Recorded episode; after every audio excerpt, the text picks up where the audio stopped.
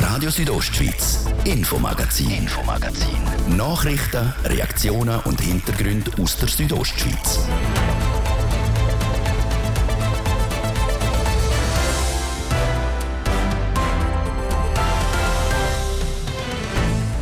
Der bis jetzt milde Winter für den Wintersportkanton Graubünden ist das Gift, aber nicht nur für den Tourismus. Auch der Obstbäume droht Ungemach. In der Tiefenlage tun Obstbäume schon austreiben. Umgekehrt gibt es auch Profiteure. Es wird weniger geheizt, was wiederum eine Energiemangellage wenig wahrscheinlich macht. Nicht zu den Profiteuren gehört der Bobclub St. Moritz. Heute, exakt 125 Jahre nach dem ersten Bobrennen der Welt, hat man im Oberengadin ein Rennen mit historischen Schlitten durchführen, aber eben Vella durchführen. Können stattfinden hat dafür auf der Lenzerheiter Zauberwald. Etwa 40.000 Leute haben das Licht- und Musikspektakel besucht und der Ski Alpin Weltcup der Männer im Berner Oberland. Die Organisatoren gehen alles zum Piste in Adelboden herzukriegen.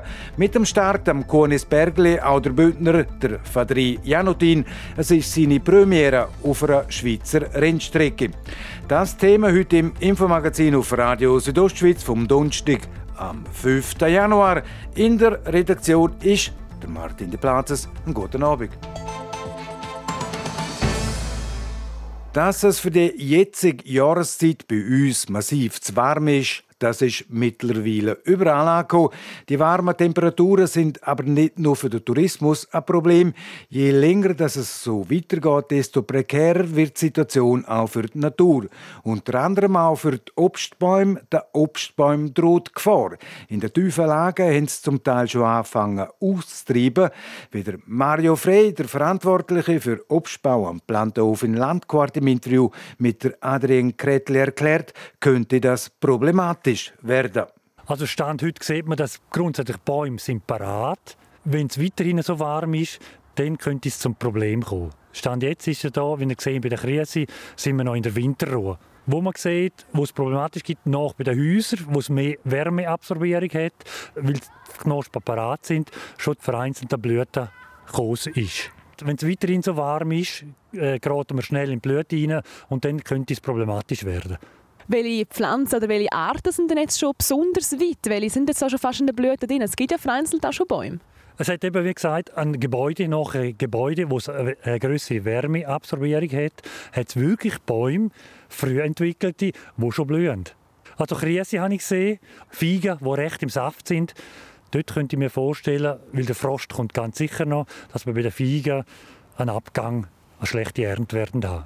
Vielleicht können Sie kurz erklären, für jemanden, der sich jetzt mit der Botanik nicht so auskennt, was ist nicht so Problematik, dass sie zum Teil schon blühen oder eben im Saft sind, wie Sie vorher selber gesagt haben? Also die Bäume gehen grundsätzlich in die Winterruhe. Das heißt, der Saft wird abgezogen durch das Gen, gehen in die Wurzeln rein.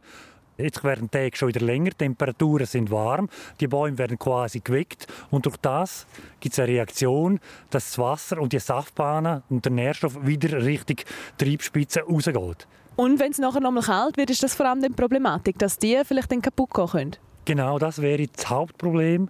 Das ist in den letzten Jahren so vermehrt passiert.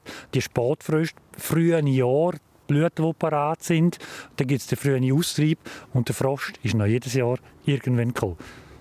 Jetzt sagen Sie, man ist sich ja schon gewöhnt, dass man die Pflanzen muss schützen vor dem Frost, dann eben vielleicht ein bisschen später im Jahr. Jetzt haben wir Januar, jetzt sollte eigentlich noch alles ganz still sein hier im Obstgarten hinter uns. Es kann aber trotzdem sein, dass jetzt anfangen zu blühen. Gibt es da auch Möglichkeiten, die Sie haben, um die Pflanzen irgendwie zu schützen?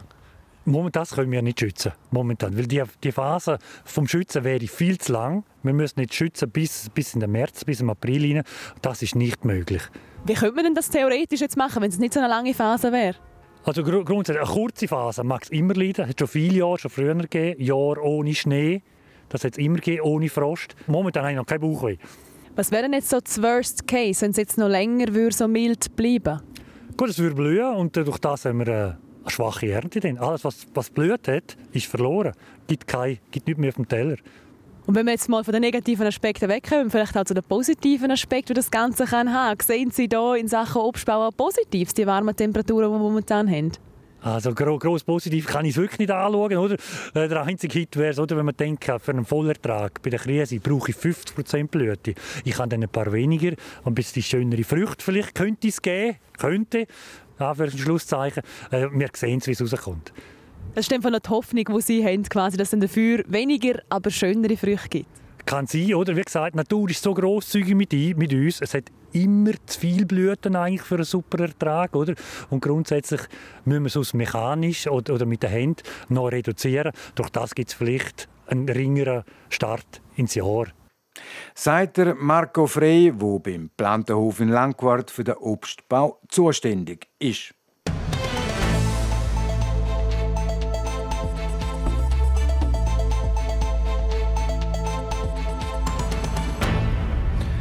Für den Wintersportkanton Graubünden sind die milden Temperaturen und der fehlende Schnee Gift.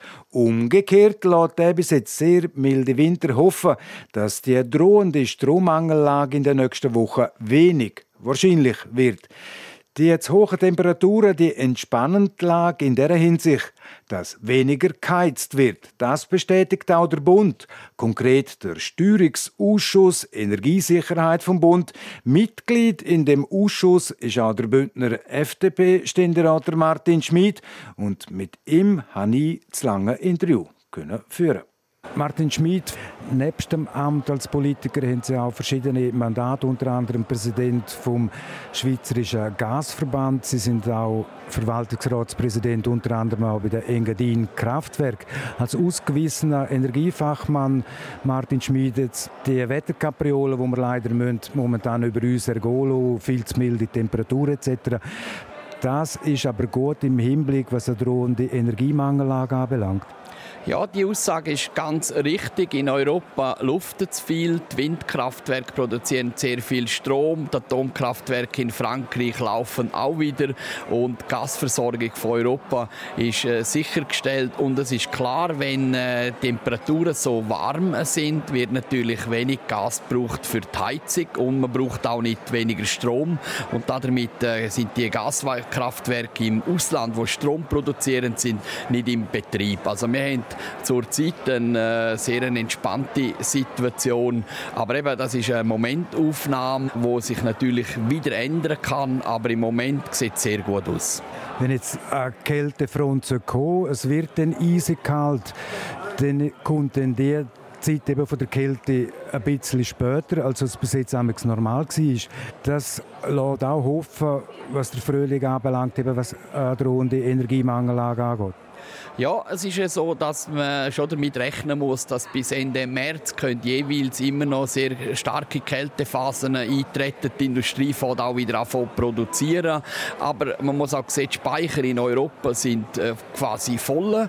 Äh, 90 Prozent. Zurzeit wird auch wieder die Speicher aufgefüllt, weil es halt so warm ist von Gas. Also ich habe eigentlich keine Bedenken für den Winter. Die Herausforderung wird äh, der nächste Winter sein, 2024, falls man dann eben ja wieder muss mit LNG, Liquefied Natural Gas, die, die europäischen Gasspeicher füllen. Aber ich bin zuversichtlich, dass man jetzt das herbringen, also dass man seriös schaffen tut wie das Jahr, auch gerade in der Gruppe vom Bundesrat. Und ich sage auch immer, ich bin nicht der, der Angst macht. Aus meiner Sicht äh, haben wir eine gute Situation. Nichtsdestotrotz äh, sparen äh, ist kein schlechter Ratgeber, weil doch auch die Preise immer noch hoch sind von Strom und Gas. Jetzt, die Schweiz hat selber keine eigenen Gasspeicher. Wir haben unsere Reserven vor allem in Deutschland in Gasspeicher. Jetzt ist kürzlich hat man können vernehmen, in Muttenz im Basel-Land, der regionale Gasverband plant dort Terminal Energiespeicher. Das ist höchste Zeit, dass die Schweiz in diesem Bereich auch Fürsche macht. Ja, die Schweiz hat der Energieversorgung vielleicht auch das Glück, dass man ja eingebunden ist äh, zwischen Frankreich, Italien und Deutschland, dass man Einspeisungen hat, immer aus den Nachbarländern. Aber es ist richtig, die Politik hat es bisher nicht für nötig gehalten, in der Schweiz Schweiz Gasspeicher zu bauen. Und gerade wenn wir erneuerbare Gas, Biogas, Wasserstoff in Zukunft einsetzen wollen, werden wir nicht darum herumkommen, auch in der Schweiz Gasspeicher äh, zu erstellen, gerade auch aus einer Sicherheitsüberlegung. Und wir unterstützen natürlich all die Projekte, die dazu beitragen, dass äh, die Schweiz auch bei so Krisen weniger äh, verletzlich ist. Weil wir wissen alle, ohne Strom, ohne äh, Gas funktioniert äh, das Leben nicht. Und das ist von so großer Wichtigkeit, dass Politik auch im 2023 jetzt vermehrt Anstrengungen machen muss, dass die Schweiz da noch diversifizierter aufgestellt ist. Solarstrom, die eidgenössischen Räte haben Gas Solaroffensive beschlossen. Entscheidend beitragen hat Ihr Rat, der Ständerat. Jetzt im Kanton Graubünden sind einige Projekte schon spruchreif. In Schkol, dort bei Mottenalunz. Dann in Tojetstoben zwei Projekte, unter anderem auch eines von der AXPO können wir davon ausgehen, dass Graubünden im Bell, also sagen wir mal in zwei, drei Jahren, größere Solarkraftwerkanlagen hat im alpinen Raum? Ich glaube, die Planung wird sehr stark vorantrieben. Es ist der politische Wille, ja, erneuerbare Energien zu fördern und insbesondere auch Winterstromanlagen. Aus meiner Sicht soll man wenige machen, dafür größere und ich glaube, da ist Graubünden prädestiniert und äh, ob es so schnell äh, geht, wie jetzt alle denken, da würde ich noch ein Fragezeichen setzen. Also es ist der Wille vom Parlament, äh, dass man jetzt da vorwärts macht. Wir haben in der Schweiz lange Verfahren, oder? Das Grimselkraftwerk ist man 20 Jahre lang am Plan und man baut immer noch nicht. Und ich glaube, das ist ein Teil der Misere. Wenn man etwas politisch beschließt, dann soll man es auch in kurzer Zeit realisieren können. Und bei den alpinen Solaranlagen geht es aus meiner Sicht jetzt darum, dass man im Kanton einige baut, aber es werden nicht Dutzende von Anlagen sein, es werden wenige sein und die sollte man jetzt äh, in der nächsten Zeit realisieren. Gerade auch Rücksichtnahme auf Netzanschlüsse, auch die Landschaftseinsicht und gerade die Projekte wie in Schule ist aus meiner Sicht ein ideales Projekt. Die Stromkonzerne stehen vor einem Zeitdruck, einem immensen Zeitdruck. Der Bund zahlt an die Investitionskosten maximal 60 Prozent. Nur dann, wenn bis im 2025 die neuen Solarkraftwerkanlagen einen Teil von ihrem Strom ins Netz können einspeisen können. Das ist eine riesige Herausforderung, eine zeitliche für die Stromkonzerne. Ja, äh, es ist auch politisch äh, gewollt. Man muss auch sehen, man hat dort das Verfahren vereinfacht. Es braucht das BRB-Verfahren, es braucht keine regionale Richtplanung. BRB? Äh, Bauten außerhalb der Bauzone, das Verfahren, das man einfach einreichen tut. Äh, aber klar, Einsprachen sind immer noch äh, möglich. Ich gehe aber davon aus, dass doch der politische und der gesellschaftliche Konsens, dass wenn man aus fossilen Energien aussteigen will, dass man dann auch erneuerbare Energien muss zubauen können in der Schweiz. Denn sonst ist das ein sehr großer Widerspruch. Man will das Atomkraftwerk politisch nicht mehr, man will kein Gaskraftwerk, man will ja auch äh, CO2-Reduktion Situationen, in denen aus dem Heizen aber man will dann letztlich auch keine erneuerbare Produktion von Strom. Und diese Widersprüche, glaube ich, die müssen wir auflösen und darum hat auch das Parlament da ein Zeichen gesetzt, dass man gesagt hat, doch, wir wollen Winterstromanlagen, wir brauchen die auch, um nicht die Abhängigkeiten äh, vom Ausland noch vergrößern zu lassen. Und der Zeitdruck, der ist äh, groß und erst äh, die nächsten Jahre werden zeigen, ob die ambitiösen Ziele dann auch erreicht werden können. Sie treten bei den eidgenössischen Wahlen im Herbst nochmal an, nochmal für eine Legislatur im Ständerat. Die dauert dann wiederum vier Jahre. Sind Sie sehr zuversichtlich, dass dann bis am Ende der nächsten Legislaturperiode in Graubünden ein, zwei, vielleicht sogar drei Solaranlagen stehen? Ja, das würde ich äh, unterstreichen. Und ich werde mich auch dafür einsetzen, wenn die Gemeinden vor Ort das wollen, werde ich mit aller Kraft, ich bin ja auch schon Präsident von der Ständerat, einheitlichen Umwelt-, Energie- und Raumplanungskommission, dass ich diese Sachen in Bern äh, weiter vorantreibe. Ich bin auch überzeugt, dass das eine gute Möglichkeit ist, wo sich Gemeinden beteiligen äh, können an der Stromproduktion. Es können sich auch die lokalen EW äh, beteiligen. Und ich glaube, Graubünden kann einen Beitrag leisten, auf dem Weg äh, CO2-Ziel zu erreichen, mehr erneuerbaren Strom haben. Und gerade die, das letzte Jahr mit der Energiekrise hat einfach gezeigt, dass wir es uns nicht leisten können, mit dem Strom einfach nur vom Ausland abhängig zu sein. sagt der Präsident vom Schweizer Gasverband und Bündner FDP-Ständerat, der Martin Schmid. Wir unterbrechen kurz mit dem Christoph Benz, mit dem Wetter und ähm, Verkehr. Und das machen wir am Donnerstag, 5. Januar. Es ist in dieser Sekunde halb sechs. Das Wetter präsentiert von disco-fox.ch. Die Tanzschule in Chur für Partyspaß. Jetzt mit neuen Kürzen, damit du auf jedem Fest daheim bist. Auf disco-fox.ch. Der Abend heute im Norden meistens noch bewölkt, es sollte aber trocken bleiben. Im Süden ist es dank Nordföhn jetzt schon recht freundlich. Die Temperaturen in der Nacht die sinken im ganzen Land auf rund 4 und in der Landschaft Davos auf minus 3 Grad. Der Freitagmorgen der ist dann überall recht sonnig bei uns in der Südostschweiz. Dazu bleibt es mild für die Jahreszeit. Das Quecksilber das steigt im Churer Rheintal auf bis zu 11 Grad. Z Flims gibt es 8, z Zernetz 6 und z Bivio 4 Grad. Verkehr präsentiert von Gierica Wen AG. Reinigungen, Hauswartungen, Schneeräumungen in Chur. Ihre professionell, kompetent und zuverlässige Partner wünscht gute Fahrt. Es braucht aktuell Geduld in der Stadt Chur und zwar auf der Masanzerstraße stadtauswärts. Da haben wir Stauder stockend mit einem Zeitverlust von 5 bis 10 Minuten. Und Geduld braucht es auch im Oberengadin auf der Engadinenstraße Samada Maloja. Und zwar zwischen St. Moritz und St. Moritz Bad. Da haben wir ebenfalls Stauder stockend mit einem Zeitverlust von 5 bis 10 Minuten. Sonst sieht es gut aus im Moment. Weitere Meldungen über größere Störungen haben wir keine. Wir werfen einen kurzen Blick auf die Pässe, stellenweise noch schneebedeckt. Im Moment sind der Flüela und der Lukmanier Pass. Alle anderen Pässe bei uns, die keine Wintersperre haben, die sind offen und normal befahrbar. Verkehr. Ich gebe zurück in die Redaktion zum Martin de Platzes. Radio Südostschweiz, Infomagazin, Infomagazin. Nachrichten, Reaktionen und Hintergründe aus der Südostschweiz.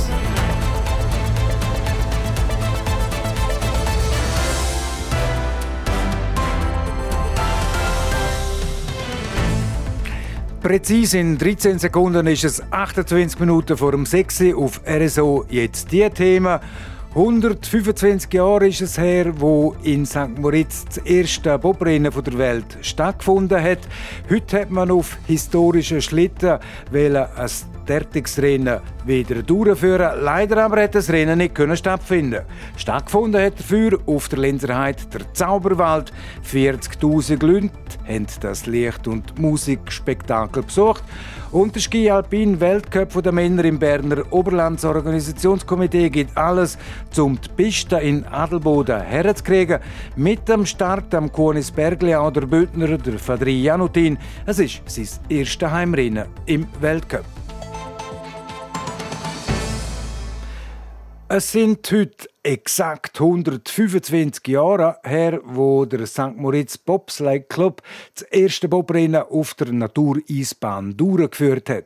Zu dem Jubiläum sind heute historische Schlitten aus dem Museum geholt worden und Teams in Gewänder von damals eingekleidet worden am Start. Sie sind dort gestanden und dabei war auch Nadia Guitsch. Die für die Jahreszeit milden Temperaturen der letzten Tage haben es ein bisschen vermuten lassen. Aus dem geplanten Historic Race im Rahmen des 125-Jahre-Jubiläum vom St. Moritzer Popclub wird nichts. So dienen die aufgereihten Schlitten mit dem Namen Feierabend in Blau, Silber und Rot aus vergangenen Zeiten halt wenigstens als Fotosujet. Kurvenlänge, ja, sehr gut. Ja. So, und ich muss jeden sehen. Der andere, der ist Skeletonfahrer, der ist nur immer tief. Drei Platz nehmen unter anderem dafür der Ehrenpräsident der Rolf Sachs, der ein paar wenige Stunden vorher noch in Genuss von einer Fahrt auf der längsten Natureisbahn der Welt gekommen ist. Ja, schon ein bisschen in die Hose gemacht. Nein, ich bin drei Jahre, glaube ich, nicht gefahren. Also bin ich durchgeschüttelt worden. Yeah, it, it's, it's a little bit uh, yeah, shaken and stirred. Er, der seit Kindheit einen Bezug zum Club und der Bahn hat, hat auch zahlreiche Erinnerungen. Und die teilt der gut gelohnte Rolf Sachs an dem Tag mit uns. Wir sind früher natürlich, haben wir dann 3 Uhr morgens äh, richtig gut miteinander äh, Tabletts geklaut und sind dann Bobbahn, aber ja, und das ist so komisch. Und dann habe ich einmal habe ich einen richtigen Bob geklaut. Und das ist ein bisschen eine dumme Idee gewesen, weil da bin ich runtergefahren mit dem, habe zwar einen Helm gefunden, aber ohne sind mit Augen eingefroren. Weil da fahrt man aber, ich hatte keine Brille, gehabt, es war minus 15 Grad. Gehabt. Ich habe 20 Minuten meine Augen nicht aufmachen können. Ja, also sind nicht so gescheite Geschichten gewesen, aber das sind eben die Geschichten, die man dann später erzählt. Im 70 Jahre alten Roten Bob nimmt auch der aktuelle Präsident vom Club, der Fritz Burkhardt, Platz. Das 125-Jahre-Jubiläum verbindet er mit diesen Emotionen. Ja, Freude, Stolz, Verantwortung.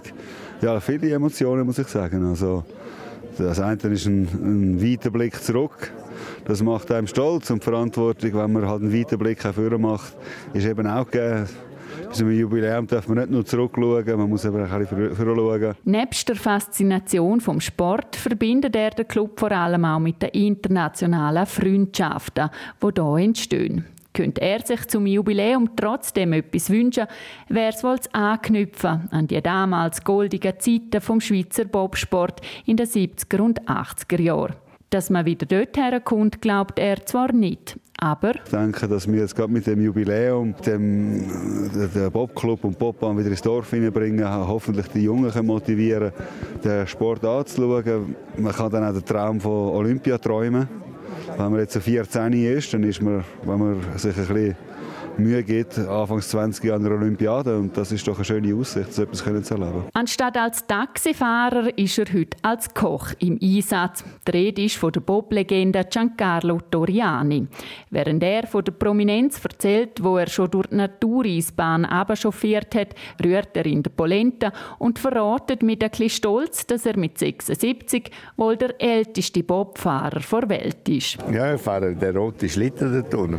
Und der ist nicht langsam etwa. Nicht so meiner, der sicher so, der Lauf fährt auch etwa 1,16 aber etwa gleich, fast gleich schnell, wenn man anstoßt wie ein normaler Taxischlitten. Nach einer kurzen Ansprache kommen die Gäste in Genuss vom Jubiläumsfilm zum 125 Jahre Jubiläum die Fünferschlitten Ventrater wurden nach den Europameisterschaften 1927 nun zum ersten Mal auch an einer Olympiade zugelassen. Und das unter freiem Himmel auf der Grossleinwand im Startgelände, was wiederum aufzeigt, warum der Bahnchef Martin Berto das Rennen nicht können stattfinden lassen. Wir haben hier probiert, das Rennen, das historische Rennen durchzuführen, aber es ist nicht machbar, es ist schwer gefährlich. Darum haben wir müssen abbrechen, auch zu, zugunsten der Bahn ein bisschen dass Bahnarbeiter die Bahn aufbauen können, dass wir die nächsten Temperaturen ein bisschen sinken, wie wir es jetzt annehmen dass es äh, in den nächsten Tagen auch wieder könnte funktionieren könnte, dass man wieder fahren kann. Der guten Stimmung unter den Gästen scheint das aber kein Abbruch zu tun. Oder um es mit dem Wort vom Präsidenten vom Bobsleigh Club St. Moritz, Fritz Burkhardt, zu sagen. Das ist eben das Gute am St. Moritz Bob Club. Wir tun nicht nur Bob fahren. also wir haben immer, wir haben immer das Alternativprogramm parat. Immer, immer, immer. Also nein, nein, Freude lassen wir uns nicht nehmen. Wenn wir Freude mit dem Schlitten haben, dann haben wir halt Freude mit den Freundschaften. Ja, und Ende Januar dann ist der Bobclub und seine Natureisbahn bei hoffentlich deutlich kühleren Temperaturen wieder im Fokus. Denn nämlich finden im Oberengadin die Bob-Weltmeisterschaften statt.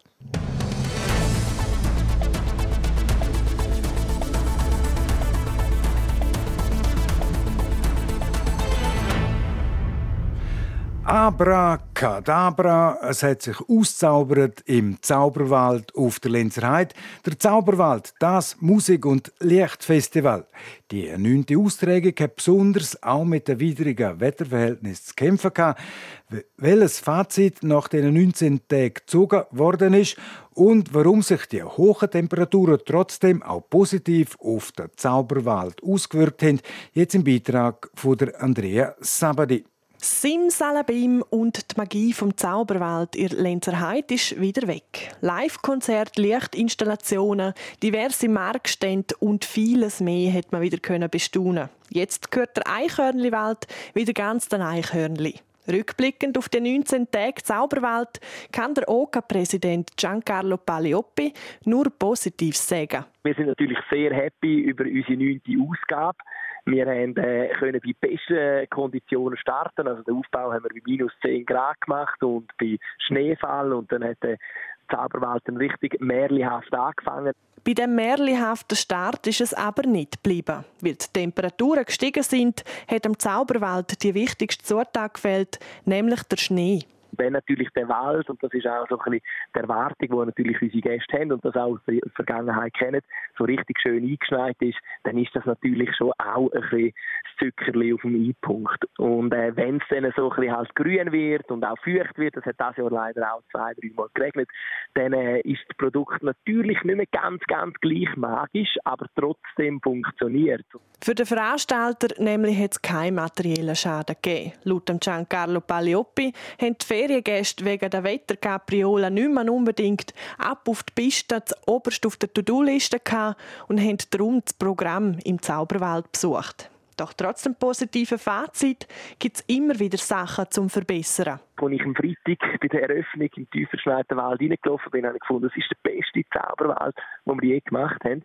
Und äh, trotzdem hat es uns dann wieder ein paar Sachen aufgezeigt, wo wir uns wieder verbessern für die Zukunft und wir auch hungrig sind, um äh, einfach wieder die Leute, die dann kommen, hoffentlich wieder zu verzaubern. Es sagen die laut dem OCA-Präsident Giancarlo Paglioppi Details bei den einzelnen Märkten oder Programmpunkten, die verbessert werden können. Sonst aber wird dem Konzept vom Zauberwald festgehalten. Denn die Besucherzahlen haben gezeigt, dass es offensichtlich funktioniert. Über die 19 Tage sind jeden Abend 2000 Besucherinnen und Besucher im Zauberwald. Gewesen. Nach dem Adam Riese gibt es fast 40.000 Leute, die sich vom Zauberwald auf der Lenzer Heide faszinieren lassen.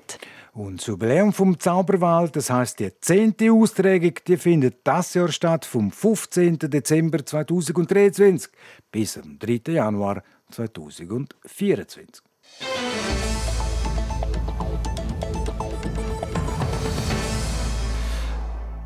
Und jetzt sind wir Skialpin so etwas von Weltcup-mäßig unterwegs. Er ist der jüngste Bündner im Schweizer Aufgebot. Und dazu her auch noch einer von diesen Skirennfahrern, die am Konisbergli das Wochenende sein ersten Heim-Weltcup fahren tut. Der Fadri Janutin. Adrien Kretli schaut mit ihm auf die letzten Rennen zurück und natürlich auch Fürsche auf den Heimweltcup im Berner Oberland. Skirennfahrer, Dachdecker, Familienmensch. So beschreibt sich der noch 22-Jährige auf seiner Homepage. In ein bisschen mehr als einer Woche, am 16. Januar, wird der Fadri Janutin 23 Jahre alt. Und noch vorher wird also einer von seinen grossen Träumen wahr. Er darf am Bergli, an dem Hang, wo er schon als Vorfahrer durchabgeflitzt ist, endlich richtig an den Start gehen. An der Start von seinem ersten Heimrennen auf Weltcup-Stufe. Die Vorfreude ist dementsprechend groß. Ja, ich freue mich auf die Rennen. Das ist ja klar als Schweizer, oder? da freust du dich so extrem auf die mega coolen Rennen.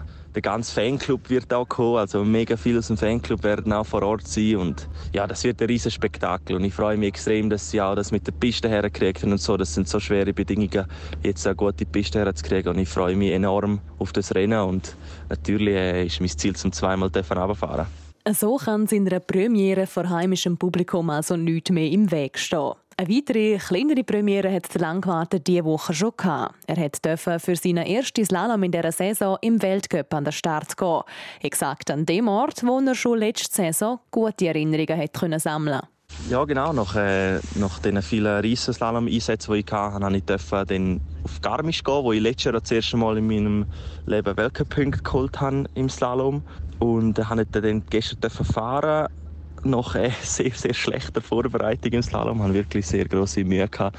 Aber es war äh, ein sehr cooles Rennen. Gewesen. Es war mega schwierig, also die Piste war sehr schlecht. Gewesen. Aber mit dem Resultat, obwohl ich den zweiten Lauf geschafft habe, bin ich eigentlich recht zufrieden, weil eben, ich so eine schlechte Vorbereitung hatte und so viel verloren auf die anderen. Dann äh, bin ich wirklich zufrieden mit dem. Und das, obwohl es dermal nicht für Weltcup-Punkte gelangt hat. Als 33. nach dem ersten Lauf hat die Qualifikation für den zweiten knapp verpasst. Das ist aber nicht weiter tragisch, findet der Fadri Janutin. Denn er hätte nicht so eine gute Vorbereitung und Mühe im Training gehabt, erzählt er. Darum sei er auch so recht zufrieden. Ähnlich tönt der 22-Jährige auch, wenn er auf seine bisherige Saison zurückschaut. Allein schon wieder ein paar Weltcup-Punkte sammeln, sei fantastisch. Und wir drücken natürlich die dass an dem Wochenende noch weitere Weltcup-Punkte dazukommen.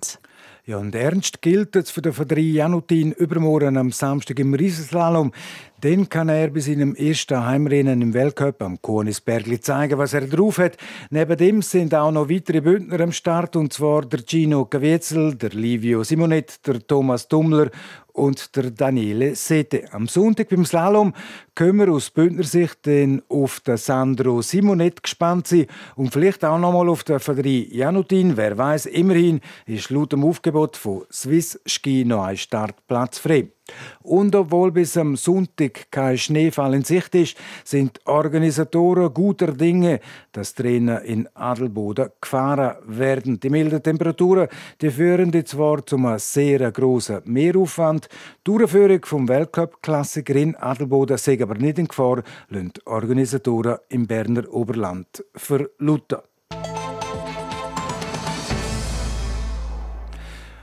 Und mittlerweile hat es gerade Viertel vor sechs geschlagen und damit ist es das Infomagazin auf Radio Südostschweiz vom Donnerstag, am 5. Januar. Das kann nachgelost werden im Internet auf südostschweiz.ch-radio oder auch als Podcast. Das nächste Infomagazin, das gibt es wieder morgen am Freitag wie gewohnt. Aber am Viertel ab fünf natürlich noch hier auf RSO.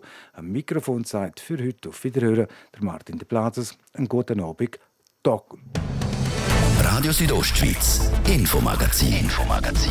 Nachrichten, Reaktionen und Hintergründe aus der Südostschweiz.